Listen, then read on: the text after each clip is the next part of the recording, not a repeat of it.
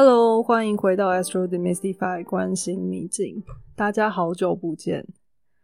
最近的周末呢，都拿来上我的占星课的这个创始班。那之前也就是如火如荼在准备这些教材。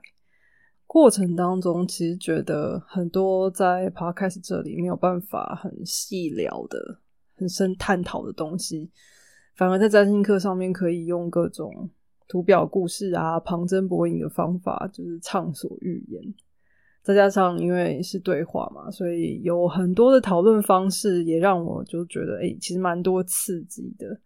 所以就花蛮多时间在这个处理一些容易混淆或类似的概念啊。然后这件事情跟一开始我一个人在准备 podcast 这种一个人讲一个主题说到底的这个经验，真的蛮不一样的。做起来也是很不同的体验。所以，就是我可能也会开始把一些呃上课当中遇到的一些题目，就是拿来这里跟大家再把它厘清和聊聊。然后，嗯，至于就接下来的开课计划，其实有几位同学就也有跟我敲完啊，一些平日晚上班的时间，或甚至假日晚上班的时间，我也有认真在思考和规划了。也许最快七月就可以开始。所以，如果有兴趣的朋友们，就是也请帮我订阅一下，或者是追踪我的 FB。所以，当我这个时间出来的时候，你才不会漏掉喽。今天呢，我要谈的议题就跟呃上周上课的时候一个同学提出来的问题很有关系。他问到说：“哎，那上升星座既然是我们的人格面具，那到底是不是我们自己的一部分？这换句话说了，这到底是？”外人看起来的我们，因为这是第一印象嘛，还是我们自己也很想要成为和表现出这个样子。那如果说就是这个上升也是我们想成为的样子的话，那它跟太阳有什么不一样？嗯，我觉得这是一个很好的问题哦。然后这个问题也让我回想到我一开始在学占星的时候，觉得太阳是一个很难弄懂的星。然后我也常常觉得说，一宫和五宫。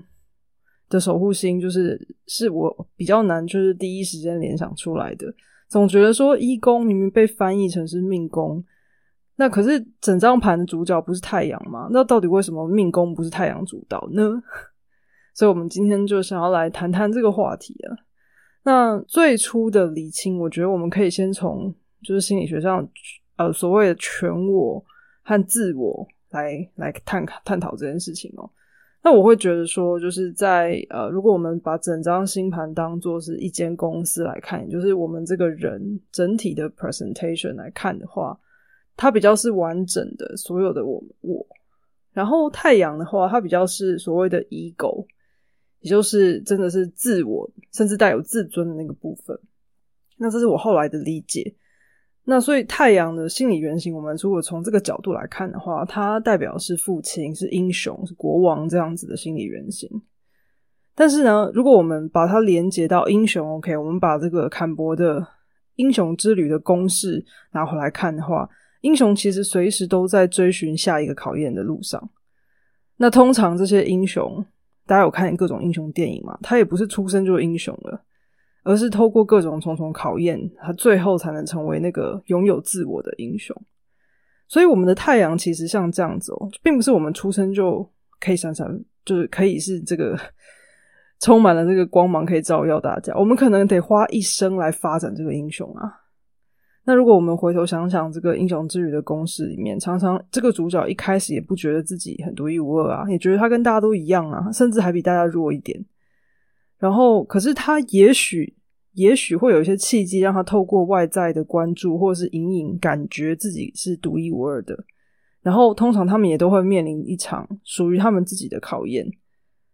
甚至有一些英雄故事，整整个故事其实最终都在找回他的根源，例如哈利波特嘛。然后，当他找回了他到底为什么，就是为什么他的根源在哪里之后，他的这个自我才得以完整，然后他的全我才有机会表现。如果我们把这个太阳的这个逻辑和这个啊形象和月亮所在乎的事情相比的话，在同一个角度上，月亮在乎的所谓的终点其实是身体上的物质上的吃饱穿暖，以获取这个安全感。可是太阳的安全感其实来自于他完成了这个英雄任务，然后找到了他的最终目的是自自我实现的追求，然后找回了他人生的目标和意义，这才是对太阳来说要找寻的安全感。他得要有一个目标，有个意义，他才觉得呃满足。那刚刚讲到这个英雄啊，父亲的这个人格。然后，其实，在我们出生的时候，并没有好好的开展，所以在我们幼年的时候，通常会有一个其他人扮演这样的角色，通常可能会是父亲，或者说，当我们自己还在练习拥有自己的太阳的时候，我们可能会把这股需求投射在某一个我们非常崇拜的人身上，或者我们非常认同的人身上，然后这个太阳就会由他人扮演。但即便他还没有好好的被开展，我们好像总是会预设，觉得说某个人的太阳星座是什么，他就是怎样的人。但其实这个解读可能并不是这样子。太阳星座的品质可能更像是我们每个人在人生当当中需要需要去不断建设性的发展，并且成为的样子。然后，当我们成为这个样子的时候，我们会更接近和满足于真正的自我，也就是 ego 这件事情。所以，举个例子，与其跟一个母羊座的人说：“哦，因为你是母羊座，所以你很有行动力，然后你很有冲劲。”嗯，可能更接近的说法会是，你的人生目的可能是学习怎么使用你的母羊，怎么去发展和培养你的勇气，然后培养这个不间断的动能，然后让这个不间断的动能可以发挥最大的好处，可能是去学习这件事情。那说到这边，除了从太阳星座去找回你可能的发展方向以外，或许大家也可以试试看，去看一下你的太阳所在的宫位。当然，如果你时间够准准确的话啦，当你去看你的太阳所在宫位的时候，你体会一下，你有没有觉得，哎，他怎么没有想象中这么理所当然，或者这么顺畅？那太阳所在的宫位，或者是他管辖的宫，也就是说，那个宫头的门在狮子的这个宫位，会是太阳特别想要长大的地方，或者是太阳会特别想发展的地方，所以可能是。最有感觉，然后又最觉得我的自我好像还没有很完美的地方，那也或者那个地方就是嗯，父亲或者是我们所崇拜的对象所在的地方，所以从小可能在那个宫位就觉得有个楷模在那里，然后我永远都觉得我还没有他那么的亮，所以我们的内在的英雄才会逼迫着我们，催促着我们，砥砺着我们，不断踏上一次又一次的这些英雄的旅程。所以太阳啊，其实是我们在走向独立个体的时候的一个很重要的指标，是来帮我们找回自我的。那呃，我如果去回头看我们之前讲过的南北焦点，也是一趟英雄之旅，对不对？但是它其实是一个，它其实是一条线，它是一个过程。可是南北焦点它毕竟是虚的点，它本身不是玩家。所以太阳呢，其实也跟就是我们这个全我要走的路是有关的。但是太阳会是那个动能，就是让我们去追寻呃这这趟旅程的这个动能。如果我们再回过头来用一间公司来比喻的话，一间公司里面每个部门角色其实都在各司其职嘛。可是如果你要看一个公司的核心代表，那个核心代表就会是太阳。你可能会说，哎，可是通常就是对外说话可能是公关或是发言人，那这个公关跟发言人就更像是这个我们的全我，就整张盘的上升。那大家一定知道，公关和发言人他们说话之前，怎么可能没有跟老板讨论过，对不对？所以他通常会是门面，他代替或者是帮这个真正的核心来发言。但是那个核心呢，还是太阳本人啊。那这个公司的第一线人是不是公司的一部分呢？当然是啊，我认为。所以你说上升，虽然说它是我们的人格面具，是大家看起来的我们的样子，但它是不是我？当然是我。就好像我们的疫情期间，我们可能也会有些人去选择不不一样颜色的口罩，或是不一样品牌的、不一样功能的口罩，但是还是我在选择这个口罩，我还是那个核心在选择这件事情。所以我们的自我选择当然是我们的一部分喽。那再来。下一步回答这个上升和太阳的这个分辨，太阳是本质，上升星座在我们发展这个太阳的自我的过程当中，会是我们可能会啊拿来发展的模式和方法，就好像我刚刚说，就是我们会选择怎么样对外嘛，所以它很像是上升星座的模式，可能会是我们拿来练练兵的这个途径，它很像是一个英雄上路之后的导航。那甚至这趟旅程当中呢，可能也会出一些功课给我们来做啊。那这些功课也许在某些时候可能会很打击太阳的自尊心，但是它也会很主要的去协助协助太阳说怎么样学会这些与生俱来的能量。但就像刚刚讲的，南北焦点不是一个实体玩家，上升点也不是一个实体玩家，因为它是虚拟，它就是一个一个虚拟的点计算出来的。所以，要是你没有其他的玩家，就是没有其他的行星落在上升星座的话，上升星座对你来说可能是一个既熟悉又陌生的星座，或者是那个能量。因为就好像说，哎，你与人初见的时候，你可能会不自觉使用它的模式面对，